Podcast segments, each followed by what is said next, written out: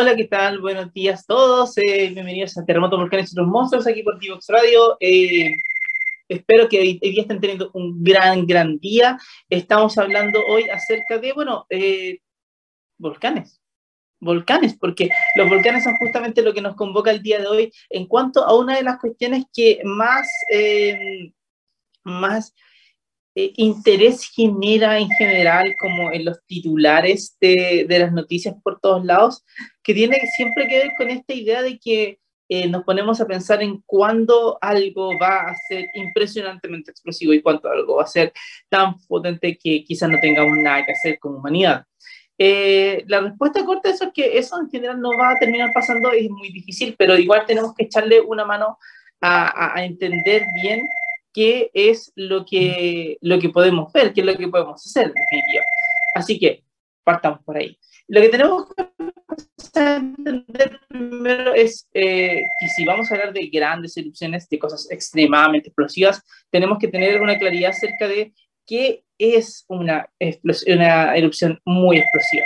Y eso no es tan sencillo, porque eh, si bien hay maneras de poder eh, medir de alguna forma u otra el volumen de una erupción, el volumen de lo que se erupcionó, eh, se puede empezar a ver hasta qué punto uno puede entender o no el, el tamaño de, un, de, una erupción.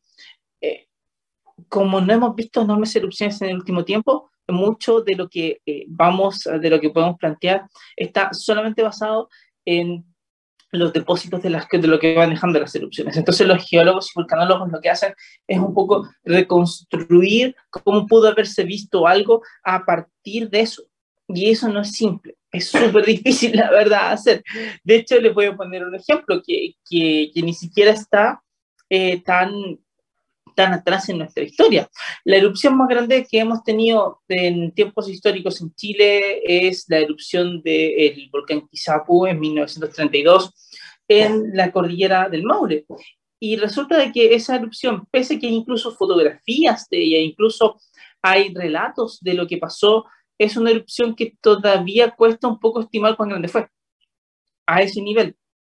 Porque, claro, no, no estábamos midiendo, no estábamos viendo exactamente cuánta, eh, como no estábamos viendo exactamente eh, todo, el, todo el tamaño de lo que estaba erupcionando. Y si nos ponemos a pensar en cuál es el volumen de ceniza volcánica que estuvo lanzando, es decir, estimamos cuánto es el volumen de magma que estuvo involucrado en la erupción, bueno, no, es tan fácil. Eh, hay, hay algunas cuantas eh, hay algunas cuantas estimaciones que se han hecho en función de los depósitos que hay ahora, y eso, y eso no siempre te va a dar un buen número porque resulta de que mientras, vas mientras va pasando el tiempo, va lloviendo, va habiendo viento y va a parte de la ceniza que tú tenías originalmente empieza a volar, entonces no necesariamente vas a tener eh, lo mismo que tú planteabas al principio, no tienes, no tienes lo, no, no necesariamente estás reconstruyendo toda la cantidad de ceniza que sí cayó, en definitiva.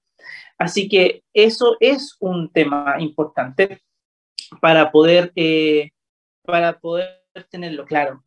No, es nada, no, no, no, está, no está tan definido.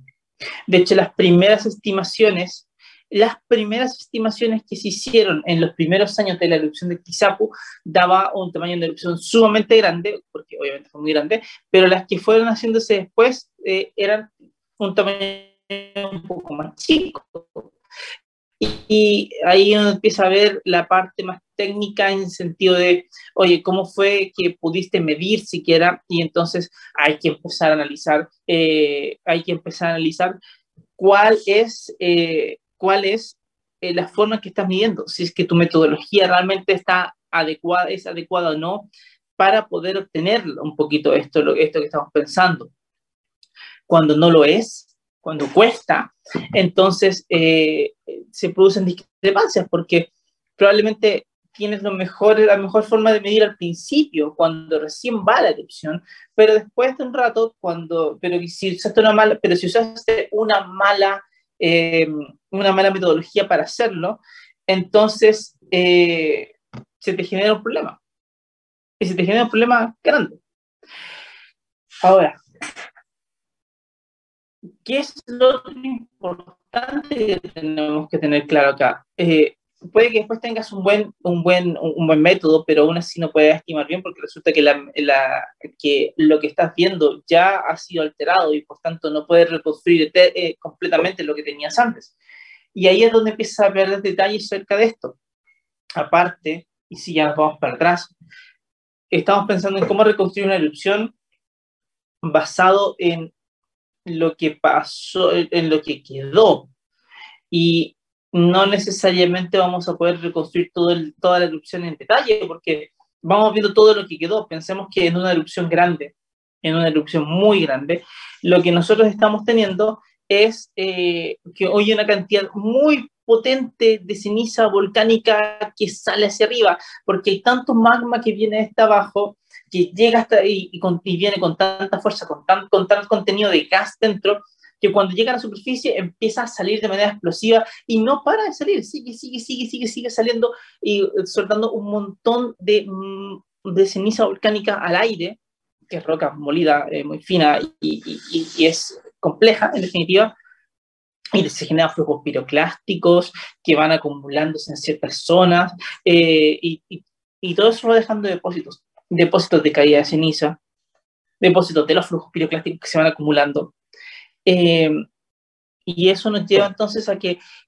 se vuelve un poco complejo eh, ver si es que esos depósitos que tienes son de una erupción o de un evento donde, se, donde tuviste varios pulsos. Pudiste haber tenido dos grandes pulsos, por ejemplo, y, o, dos grandes pulsos y esa erupción va a tener la misma cantidad de volumen que una que tuvo un gran megapulso. Sin embargo, la que tiene el gran megapulso obviamente es más potente que la otra involucra más energía. Entonces ya hay un problema en cuanto a la manera en que se puede medir de alguna forma. Ahora, viendo eso, eh, y como para, eh, como para un poquito entrar ya en detalle con lo que queremos hablar, eh, existe una escala que nos puede ir hablando acerca de cuán grandes son las erupciones. Y esa escala depende del volumen de ceniza que tú lograste erupcionar se llama, escala, se llama índice explosiva volcánica y a partir de eso podemos como empezar a estimar rápidamente cuál es el tamaño de una erupción, cuánto más grande o cuánto más chica fue. La idea es que mientras más explosiva es una erupción, bueno, vas a tener más volumen de ceniza erupcionado. Pero de nuevo, sabemos que tenemos problemas con, eh, con el detalle de cómo llegamos a tener su volumen. Pero aún así, una, tienes valores de 0 a 9, básicamente, 9 es algo que casi no hemos visto, quizás hay un registro por ahí geológico de algo que pudo haber sido una erupción 9 del mundo. Em, pero claro, tenemos erupciones que son de, con índice de explosividad 1, por ejemplo, que son muy poco explosivas, que seguramente tienen algún río de lava y no mucho más. Pensemos, por ejemplo, en la erupción del Villarrica del 2015, del 2015. Eso es como una erupción chica, de eh, con índice de explosividad 1. Ya una de índice de explosividad 2 es súper común en el mundo, siempre pasan, y son estas erupciones que son un poco explosivas, como la columna de ceniza que llega a unos 2 kilómetros de altura y no mucho más, y sigue adelante. O, o 4 kilómetros de altura si quieres, o sea, una, una, una, una altura relativamente chica. Pero luego ya entramos en, en índice de explosividad 3, y en ese momento ya eh, tenemos cosas más grandes, columnas de ceniza que llegan 8 o 10 kilómetros de altura, por ejemplo, y que duran un rato, un rato más, o sea, se pueden, son más fuertes. 4 ya es potente, 4 es un Calbuco 2015, por ejemplo. 5 eh, ya es grande, grande, grande, grande. 5 Volcán Hudson, 1991 en Chile. 5 el Monte Santa Elena en 1980, que colapsó todo un, todo un que colapsó todo, todo un, flanco, porque ya la escala es logarítmica, entonces también va creciendo mucho mientras vamos avanzando. 6 ya Espina tuvo, 1991, una cuestión brutalmente grande, columnas de ceniza que llegan a 30 y tantos kilómetros de altura, quizás 40 kilómetros de altura. Eh, eh, la gente ha estimado de que el Kizapu 1932 puede haber sido eh, índice explosivo 6, pero seguramente fue como 5 y algo, no, no tanto, no tan arriba. Eh, y después ya 6, 7 entramos en cosas grandes, entramos en Krakatoa, por ejemplo, en 1883. Eh, y a 8 son cuestiones brutales. Y ahí es donde empiezan a aparecer el concepto de esta mega erupción, que sería una cuestión con índice explosividad 8, y también como hasta que, eh, y también hay gente que ha empezado a ligar estos eventos a extinciones masivas. Entonces ahí es donde se vuelve interesante toda esta cosa. Pero bueno, tenemos que irnos a una pequeña pausa, así que volvemos en un momento, no se vayan y seguimos hablando acerca de estas grandes erupciones y ver cuán seguidas, cuán frecuentes pueden ocurrir en el mundo. Descubre las alternativas que ofrece el mundo digital para tu desarrollo profesional. Marketing digital, análisis de datos, ciberseguridad, cloud computing y mucho más. Todos los miércoles a las 17 horas, junto a Catalina Becio y sus invitados, solo por divoxradio.com.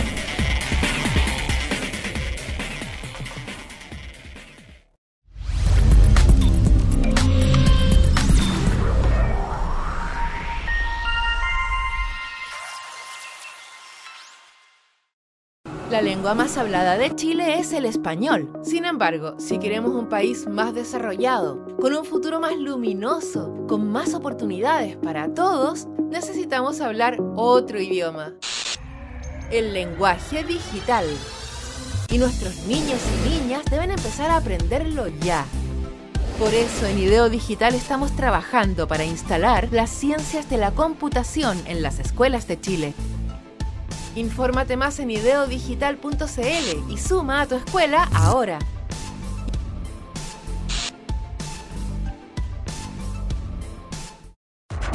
Te invitamos a conocer el destacado rol central de la educación técnica profesional en Chile, sus innovaciones, desarrollos y el importante impacto que genera en las personas y los territorios. Cada jueves, 17 horas, junto a Elizabeth Zapata, solo en divoxradio.com. Continuamos en Terremotos, Volcanes y otros monstruos aquí en Divox Radio, eh, hablando acerca de grandes erupciones, mega erupciones en realidad, y ahí entramos un poquito más en el concepto de lo que queremos. Eh, para tener una mega erupción, para tener nuestros tremendos eventos que son erupciones absurdamente grandes, primero necesitas mucho magma, harto magma y ese tiene que salir de alguna forma hacia arriba. Y claro, cuando ya llegas arriba y tienes harto magma que seguramente está con mucho gas dentro, vas a tener grandes explosiones y vas a tener una cantidad de ceniza que vas a lanzar muy, pero muy, muy grande. Además, no solamente que vas a, vas tener una cantidad de ceniza muy grande, sino que eh, probablemente vas a tener muchos flujos piroclásticos, estas grandes nubes ardientes que van a cubrir todo lo que hay dejando depósitos enormes. Y claro, eso es lo que permite que después los geólogos, los vulcanólogos, todos los expertos en realidad puedan estudiarlos más en detalle y darse cuenta de que cuando hay esto, cuando existen estos grandes depósitos, mega depósitos, significa que tienes una enorme erupción. Pero fíjense que incluso para hablar de una mega erupción tienes que tener una cuestión tan grande que, que nos cuesta entenderlo. Por, les voy a poner un ejemplo. Eh, el volcán Pinatubo en 1991 es una es la segunda erupción, fue la segunda erupción más grande del siglo XX en todo el mundo. Y, una y tuvo la gracia que igual hay videos de ella, o sea, hay, captura, hay capturas en cámara de lo que fue esa enorme erupción. Y, fue brutal, ¿no? no hay forma de, de, plantearlo de otra manera. Es tan grande, tan potente, que cambió un poco el curso de la volcanología también. Y por supuesto tuvo una, tuvo una afectación importante en la vida de las personas que estaban cerca. Fue muy potente esa erupción y no necesariamente, y, de hecho no estaba muy bien, no estaba muy bien preparado eh, la, comunidad en la zona y tampoco el gobierno de la época tomó las mejores decisiones que se podían tomar. Entonces, eh, haya, hubo harto desastre relacionado a la, erupción de Pinatubo por malas decisiones. Ahora, esa erupción, eh, si bien es sumamente grande, por ejemplo, es más pequeña que la erupción de la caldera que formó la caldera del diamante hace ya unos cuantos cientos de miles de años, cerca, no, no, no tan lejos de Santiago. Ahí fue cuando un volcán que existía voló por los aires, eh, quizás en una serie de erupciones, y eh, dejó depósitos en todos lados. Hay depósitos de flujos piroclásticos que se encuentran a 300 kilómetros del, lugar. O sea, una cuestión tan grande, pero tan grande que cuesta mucho entender el, tamaño, cuesta mucho dimensionarlo, o sea, que encuentres restos de la erupción de los flujos piroclásticos, ni siquiera de la ceniza, de la caída de ceniza, de los flujos piroclásticos, que lo encuentran a más de 300 kilómetros. Es tremendo. De hecho, toda la gente que está cerca del, toda la gente que se pasea por ahí, por el aeropuerto de Pudahuel, eh, bueno, esa gente en particular eh, va a, a darse cuenta muchas veces que hay pomes. Hay pomes, hay restos de, esa erupción. Pomes que cayeron del aire, esas no son tanto arrastradas por un flujo piroclítico, pero que cayeron del aire en esta, en esta, en esta enorme erupción que se dio hace ya más de 100.000 años atrás. Y eso aún así no es una mega erupción. No es, no es una de estas tremendamente enormes erupciones. Y claro, cuando tienes una cantidad de ceniza tan grande, lo que ha pasado con otras erupciones potentes, como por ejemplo eh, la, de, la del Tambora en el siglo XIX en el mundo, es que eh, vas este, cubres con ceniza todo y por tanto esa gran nube de ceniza viaja a la atmósfera y eso genera enfriamientos locales durante un tiempo. Y eso llevó, por ejemplo, a que la, llevó a que en, Europa hubiera un verano sin, o sea, un año sin verano, lo cual tuvo graves consecuencias en cuanto a la agricultura y por supuesto eso sí generó problemas a nivel social. De hecho, hay más de un estudio que plantea un poquito que todos estos problemas sociales que ya se estaban incubando durante años se vieron gatillados eh, por el hambre y esa hambre estaba ligada justamente a que el volcán que hizo erupción en Indonesia, muy lejos de Europa, que tuvo, eh, mandó una, una, cantidad tan grande de ceniza al aire que en definitiva las personas eh, se quedaron sin la posibilidad de poder, eh, de, sin la posibilidad de poder eh, tener agricultura y de poder tener comida, de poder tener vegetales o de poder criar animales. Entonces, eso significó que el impacto fue brutalmente grande en el mundo y en efecto tuvo un pequeño, un pequeño efecto de enfriamiento global, leve, pero lo tuvo. Y sobre todo para el hemisferio norte sí le generó un problema. Eso pasa con estas grandes erupciones. Sin embargo, eh, sin embargo, con las más potentes ya no tenemos realmente un registro como mucho más acabado de las más potentes. Y lo que sí ha pasado es que se ha planteado varias veces que las más potentes, por ejemplo, están asociadas a eh, eventos de extinción masiva. Eventos de extinción masiva. Es decir, que eh, eh, cuando hay una mega erupción de estas gigantescas, bueno, el, la, la, gente se muere y se muere tanto que, que, que hay espacios donde civilizaciones completas, por ejemplo, han desaparecido y, y, un poco se piensa que podrían estar ligadas a erupciones. Una de esas erupciones, una de esas erupciones es la erupción del de, de lago Toba en Sumatra. En Indonesia, por cierto, Indonesia es un país que tiene muchos volcanes y muchas grandes erupciones, que pudo haber ocurrido hace unos 74, 75 mil años más o menos. Una super erupción, como se le llama, y es la erupción más grande conocida de los últimos, eh, de, de, los últimos 120 mil años más o menos. O sea, es eh, es una, o sea, de los últimos 100.000 años, perdón, eh, es una gran erupción que ha ido ocurriendo, que, que fue ocurriendo en, en, esa zona. Y claro, tenemos que pensar de que para que se haya dado, se tuvo que haber acumulado una cantidad muy, pero muy grande en esa zona. Y eh, luego haber sido soltado de manera muy explosiva. Claro, la, el asunto es que que eso deja depósitos de ceniza, por ejemplo, de caída de ceniza en muchos lugares del mundo. E incluso en Groenlandia se han encontrado varios de esos depósitos como para de alguna forma u otra empezar a entender qué es lo que pudo haber pasado en definitiva. Se ha hablado, justo, la gente ha hablado con el tiempo, para, ir, al ir especulando un poquito, que quizás hubo una especie de invierno volcánico que duró seis años, eh, que siguió la erupción en definitiva, eh, y eso eh, y, eso entonces empezó a eh, generar problemas de alimentación a nivel global, en definitiva, e, era complejo para todos. Sin embargo, eh, no necesariamente fue así. De hecho, lo que ha ido pasando con el tiempo es que la gente ha empezado a cuenta que quizás no fue tan relevante la erupción de, este volcán en ese momento en particular, sino que eh, lo, que ha, lo que ha ido pasando es que hemos ido, eh, hemos ido sobreestimando el, el, eh, el, el, impacto de la erupción. Hay un trabajo ahí de Clive Oppenheimer del año 2002 que es impresionante, que te va mostrando un poquito todo lo que pudo haber pasado. Eh, estamos hablando de que esta erupción fue al menos 3.500 veces más grande que la erupción histórica más grande que hemos tenido, que fue la, de, la, la del Tambora en el siglo XIX. O sea, estamos hablando de una cuestión brutalmente grande. No, ni siquiera podemos como poner en, ni siquiera podemos pensar realmente en cuán, cuán fuerte fue esa erupción. No, no, no se puede. Es, es increíblemente difícil pensar en cuán fuerte fue la erupción. No, no, no, no nos entra en la cabeza, derechamente.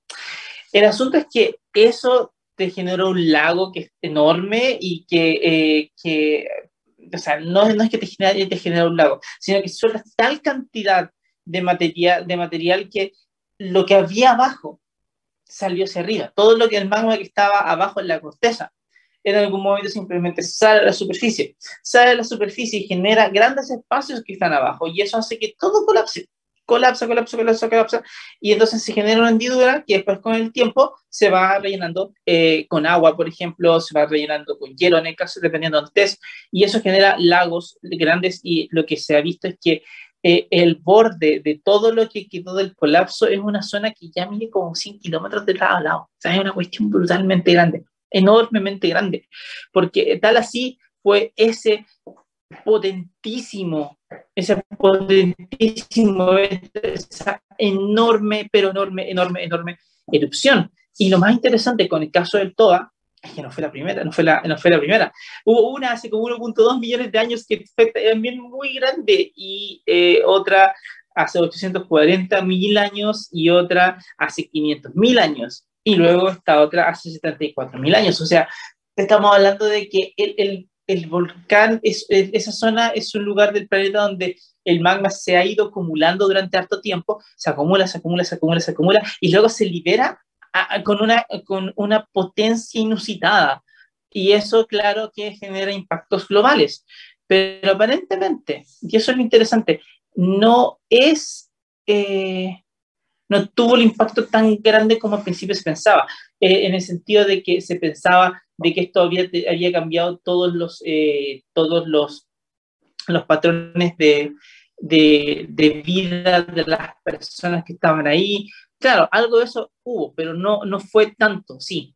Entonces, si ya no fue tanto así, según lo que se ha ido viendo con el tiempo, eh, significa entonces de que tampoco podemos llegar y pensar en, eh, en que estos eventos, estos, estas mega erupciones, realmente hayan tenido como un impacto más grande, un impacto tremendamente grande en la vida, en la vida, en la vida en general del planeta. No es como que no es como que todo se extinga y no es como que entonces eh, por tener una mega erupción nos vamos a morir todos. Es, es, es difícil.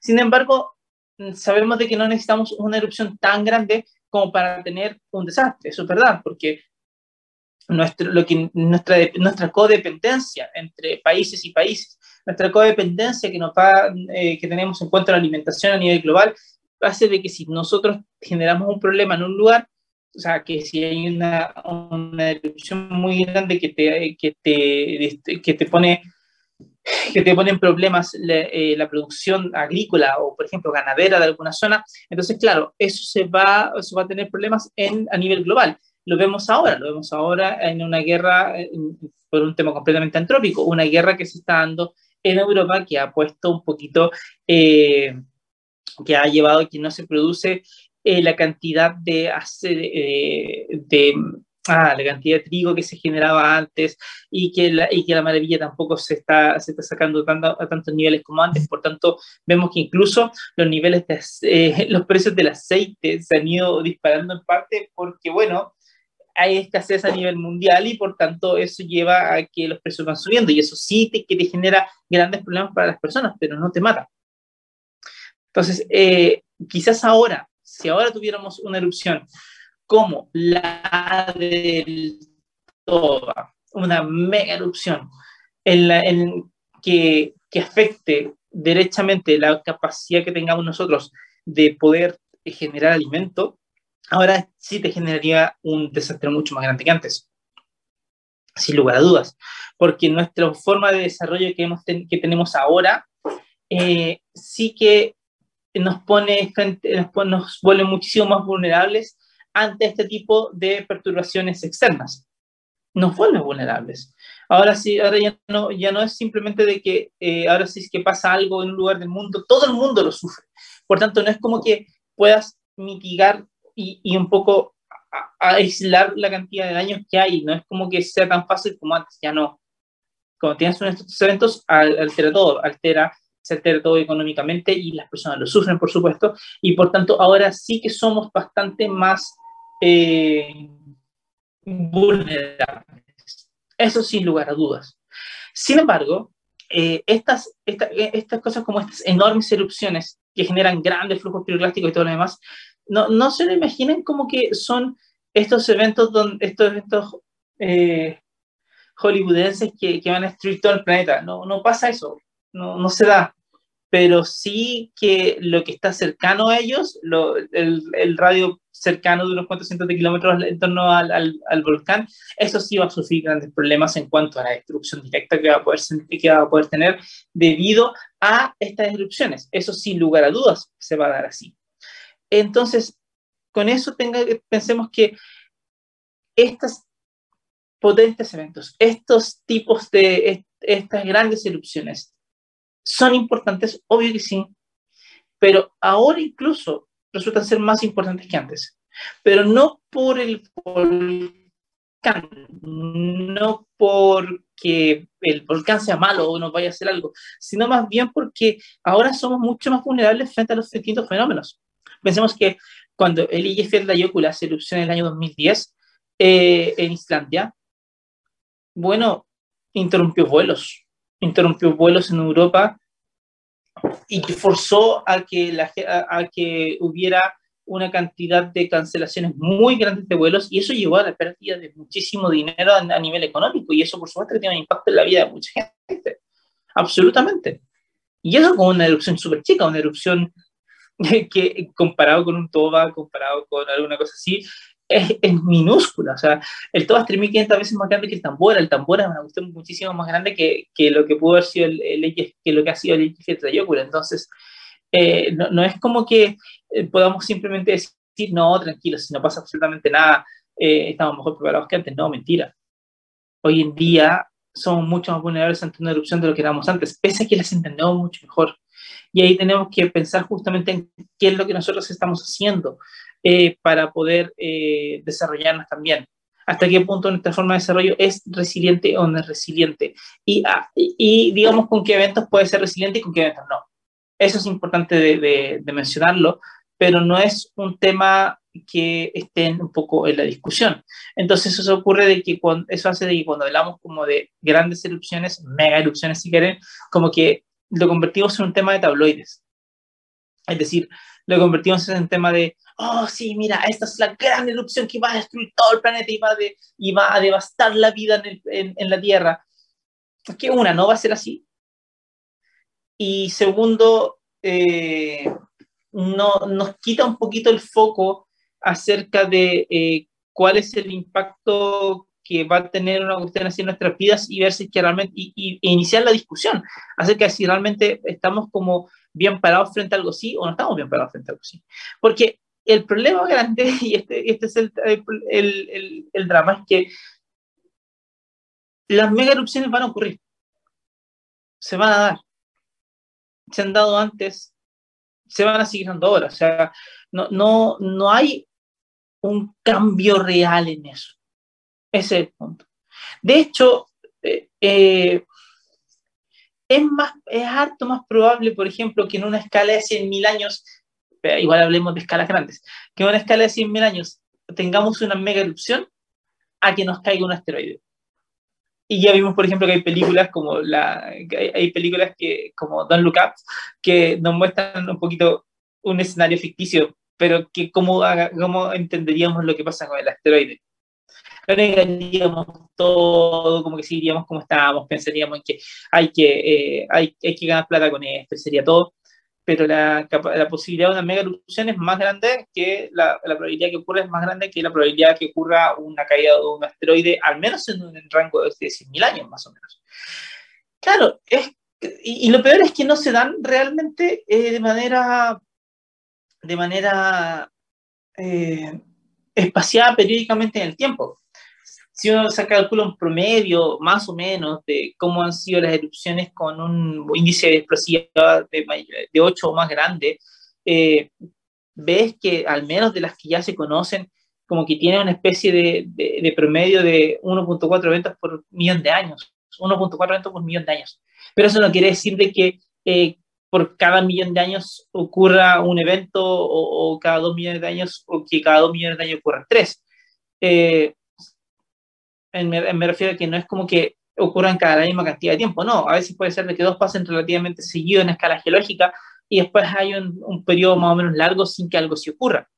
Sin embargo, igual sigue siendo, si hablamos como de una especie de promedio, tener tres mega erupciones en dos millones de años es, significa que pasa harto tiempo en estas mega erupciones, y no es menor, porque tienes que reunir muchísimo y muchísimo, muchísimo magma en un lugar y, aparte, nos deberíamos dar cuenta, pero tienes que reunir muchísimo magma en un lugar para recién pensar en cómo vas a poder soltarlo al aire de alguna manera. Entonces no, no es tan no es tan obvio, no, no, no, no es como que ocurran de manera tan frecuente, así como tampoco es tan frecuente que nos caiga un asteroide que, desencadene eventos mucho más brutales alrededor del mundo. Entonces, a lo que voy con todo esto es que si bien hemos tenido muchas grandes, enormes erupciones en, en el mundo y sabemos de varias de ellas, de hecho, eh, aún así eh, siguen siendo eventos raros, muy raros. De hecho, hay estudios, hay estudios que han ido planteando hace ya un tiempo que quizás la, la, la chance de que, de que nos ocurra uno de aquí en los próximos 460, 7200 años. imagínense la escala, o de aquí a cuatro siglos o de aquí a 7000 años. Es una escala súper larga de tiempo. quizás del orden del 1%. Entonces, claro, son poco frecuentes. Son absolutamente, absolutamente poco frecuentes. Sin embargo, 7200 años no es tanto tiempo para una raza humana. Entonces, entonces significa que ¿Podemos tener alguna cosa, alguna gran erupción en los próximos, en los próximos siglos? Claro que sí, claro que sí. Una mega erupción se puede dar, es real. Pero la pregunta es, ¿qué vamos a hacer como humanidad para ver si realmente estamos bien parados o no estamos bien parados para una cuestión así? Porque necesitamos manejar el desastre, necesitamos reducir el riesgo de que ocurra un desastre y entonces tenemos que pensar un poquito en ese tipo de cosas. Pero no tenemos que caer en esta idea de, oye, ya lo, eh, como, no sé, que la caldera ya se está inflando y va a ser una mega erupción que va a acabar con todo. No podemos caer en el escenario de, de una película como 2012, sino que en realidad tenemos que ver que el, el impacto puede ser muy fuerte como en lo, en lo, local, pero a nivel global el impacto es lento. No es como que es la ceniza, es la cantidad, es, eh, son los cambios climáticos que tú puedes generar lo que va a tener, lo que nos va a dar problemas para, para, la, para, por ejemplo, alimentación del planeta, y eso sí es un problema. Pero si se fijan, y esto es lo más terrible de, quizás de la historia, ya estamos sufriendo eso. Y no por un volcán. Lo estamos sufriendo porque, hemos, porque tenemos un cambio climático que está generando grandes efectos, entre otras cosas, nos está llevando a que no tengamos agua. Y como no estamos teniendo agua, entonces eh, ya estamos sufriendo a nivel de agricultura, ya estamos sufriendo a nivel de ganadería en el mundo y por tanto ya tenemos que estar eh, trabajando a, a, toda máquina ahora ya para poder entender cómo nos vamos a estar alimentando en los próximos años y ya en las próximas décadas, porque esto es una cuestión que está pasando ahora. Pero claro, como no lo vemos como una gran nube eruptiva y toda la cuestión, entonces no, no lo vemos quizás tan tan terrible. Pero resulta que nuestro modelo de desarrollo nos lleva a que sea terrible para nosotros. Y esa es la triste realidad.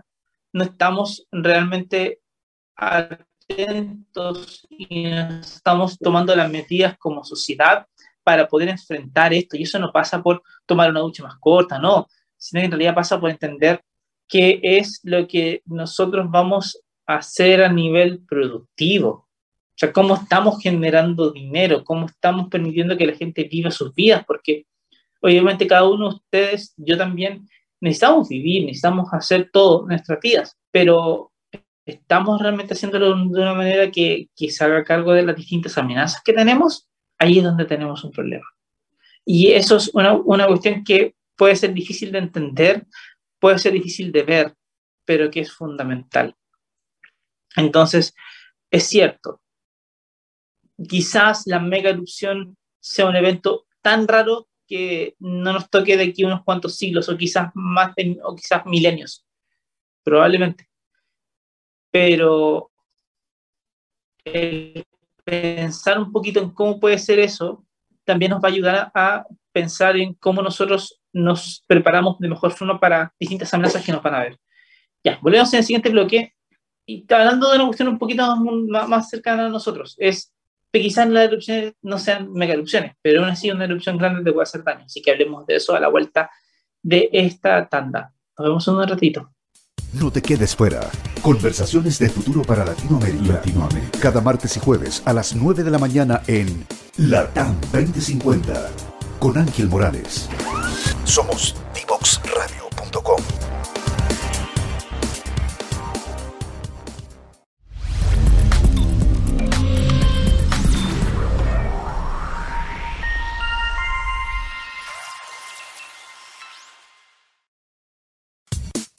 Divoxradio.com. Codiseñando el futuro.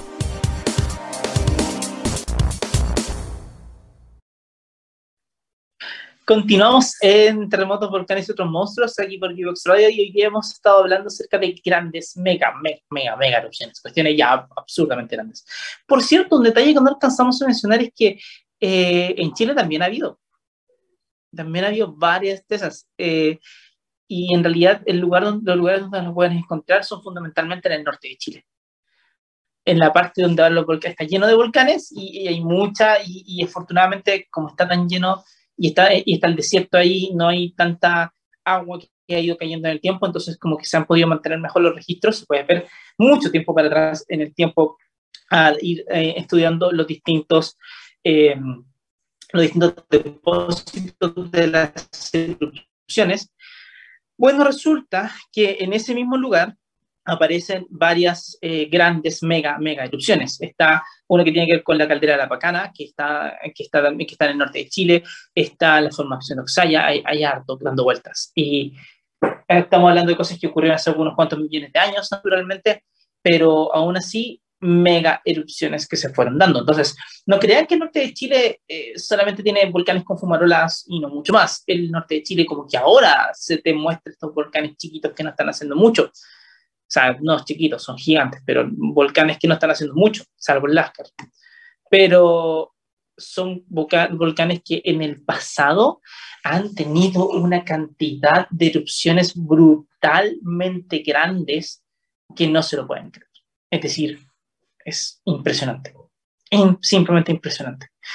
Pero bueno, volviendo un poquito, ya, a ver, no, quiero decir volviendo al tema, porque vamos a alejarnos literalmente un poco de ello. La idea es hablar acerca de erupciones que no sean tan grandes, pero que sí pueden ser complicadas.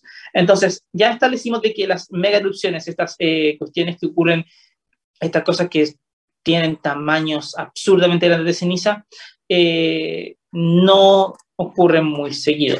Y por tanto, no es como que el mundo se va a acabar porque va a haber tres de esas en un momento, no, no va, es muy difícil que eso pase. Sin embargo, hay, hay hartos lugares donde puedes tener grandes erupciones. Grandes erupciones, me refiero a erupciones como un Chaitén en 2008, grande, o más grande que el Chaitén en realidad. Pensemos ya en una cosa más cercana al Pinatubo en 1991 en las Filipinas o, nuestro, o nuestro mismo Kizapu en 1932. Esas cosas están, están, están ahí, se pueden dar, y se pueden dar. Entonces, eh, hay que echar una mirada a no solamente dónde sino que también hay que entender cuál puede ser el efecto. Claro, una erupción, por ejemplo, como la del Hudson en 1991, si se da de nuevo, hay que ver qué es lo que hizo la erupción del Hudson. La erupción del Hudson llevó a que eh, muchas, eh, a que la agricultura de una zona completa de la Patagonia Argentina lo pasara muy mal durante un tiempo, durante al menos una temporada y media. Entonces significó de que te genera problemas de alimentación y volvemos un poquito sobre lo que estábamos hablando antes. Tú no necesitas tener una mega erupción para tener un gran desastre. Basta con que no tomes bien las decisiones, basta con que tu forma de desarrollarte como que un poco olvida que el volcán está ahí, de tal forma que cuando el volcán haga algo, tú simplemente vas a ser completamente sorprendido y, vas a tener, y vas a tener grandes problemas. Con esto no quiero decir de que sea importante, con esto no quiero decir que, que la forma de, de, funcionar hacia adelante sea eh, esto de que tienes que estar constantemente pensando que el volcán va a hacer erupción y que esto va a ser un problema. No, no, no, no, no tenemos que vivir así, obviamente pero sí tenemos que pensar en que lo que estamos haciendo puede ser, puede verse alterado por varias amenazas de origen natural y tenemos que entender cuál, eh, cuál, ante cuál de todas ellas estamos relativamente bien parados y ante cuáles. Ese es como el punto final. Tienes que saber si es que, si es que tu forma en que estás haciendo las cosas va a ser suficientemente buena como para soportar una gran erupción como un Hudson, como un Chaitén, si va a estar bien o si es que no va a estar bien. No necesitas una mega erupción, no necesitas una, una cuestión que tenga un impacto global para poder tener problemas. Necesitas solamente unas cuantas malas decisiones para tener problemas globales. O sea, si que, eh, si, no sé, pues imagínense, si es que tuviéramos grandes erupciones que de pronto te generan que una zona muy agrícola deja de producir, significa problemas económicos complicadísimos durante un año, pero aparte significa hambre para mucha gente y significa muerte después. Entonces, eh, esas, esas cosas son importantes tenerlas en, cuenta. Y lamentablemente parece que muchas veces simplemente no queremos tenerlas en cuenta. Y no queremos tenerlas en cuenta porque eh, porque quizás son malas para el negocio, lo pensamos así. Obligan a que tengamos que pensar más, obligan y, obligan, entre otras cosas, a que todo tiene que ser un poquito más caro. Y no queremos gastar más plata para poder hacer las cosas. Entonces significa que tenemos un problema.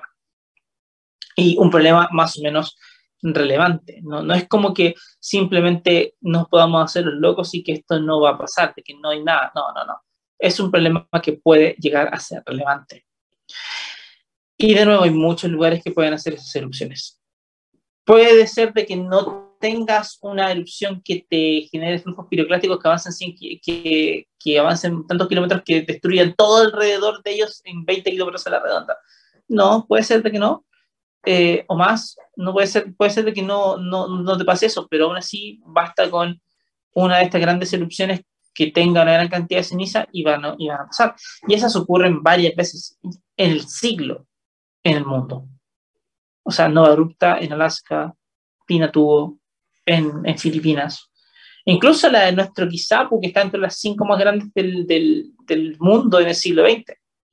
Y antes del siglo anterior, Tambora, Krakatoa y cosas así. Este, incluso ahora vimos la erupción, de, eh, la erupción del, del, volcán en Tonga, que también fue fuerte, pero no fue tan fuerte como la de Pinatubo, por cierto. Fue, ha sido la más fuerte del mundo en unos 30 años, ¿verdad? Y, nos, y, y pese a que ocurrió en un lugar relativamente poco poblado y quizás no, estratégicamente no era tan importante para la alimentación del mundo, por ejemplo, eh, sí te generó eh, un impacto global en el sentido de que tuviste tsunamis en las costas y hubo afectación, de, hubo afectación a las vidas. Hubo personas que murieron debido a no tomar buenas decisiones en cuanto a un tsunami relativamente chico. Claro, generado por un volcán que estaba a varios miles de kilómetros de donde tú estabas, ahí. Entonces, e, esas cosas son cuestiones importantes que hay que tener claro. O sea, un volcán te puede hacer daño de muchas maneras. Entonces uno tiene que prepararse, uno tiene que ir viendo cómo, de alguna forma u otra, consigues que ya no te haga tanto daño. Porque para lo que yo considero que sí o sí tenemos que estar más que preparados es para estos eventos que sabemos que ocurren durante un siglo. Es decir, grandes erupciones como un Kisapu, grandes erupciones que te van a afectar ciertas zonas importantes en el mundo. Tenemos que saber contarlo. Un siglo no es mucho tiempo, para nada. Pero sí, eh, nosotros vivimos, ¿cuánto? ¿80 años, 70 años? Un siglo no es tanto tiempo toma agarrar unas cuantas generaciones y se vuelve complejo. Entonces, tenemos que estar preparados, tenemos que hablar mucho más acerca de eso y tenemos sobre todo que plantear la idea de cómo estamos concientizando a las personas acerca de cómo van estos eventos. Y eso lleva a que también los eventos más chicos, que tienen un impacto mucho más local, pero que tienen a mucha gente viviendo cerca, también son eventos importantes que tenemos que tenerlos claros. Tenemos que saber qué va a pasar. Y después, por supuesto, ir revisando dónde son los eventos más grandes que se pueden dar. Hay, hay varias zonas en el mundo donde sabemos que el cielo se está inflando de manera bastante acelerada y por tanto sabemos de que puede haber una erupción importante en algún, en algún momento del futuro. No sabemos cuándo, obviamente, pero sí sabemos que puede darse. Nuestra laguna del Maule acá es una de las que puede generar ese tipo de erupciones bastante grandes. No va a ser una mega erupción, no va a ser una de estas cosas enormes como la, las que hemos estado hablando hoy día, pero sí puede ser una erupción potente más fuerte que la del Chaitén en el 2008, por ejemplo, y eso ya nos va a generar grandes problemas en muchos sentidos si es que no estamos, si es que no entendemos cómo vamos a, dar, a actuar frente a un volcán. Y lamentablemente hoy día como que no, no lo estamos tomando realmente en cuenta. Así que tenemos que partir tomándolo en cuenta, a ver qué es lo que vamos a hacer. Bueno, eso ha sido todo el día de hoy. Eh, les agradezco mucho el tiempo, el haber estado acá conversando acerca de esto. Recuerden que estamos en todas las redes, que en todas las redes sociales estamos en LinkedIn, en Facebook, en Instagram, en Twitter, en YouTube, eh, si pueden verlo después, en SoundCloud y en Spotify también nos pueden escuchar si no nos vieron en vivo ahora. Así que les deseo que tengan una muy buena semana y nos vemos la próxima ya hablando de un tema un poquito más telúrico que el de hoy, que fue un poco más volcánico. Que les vaya súper bien y nos estamos viendo.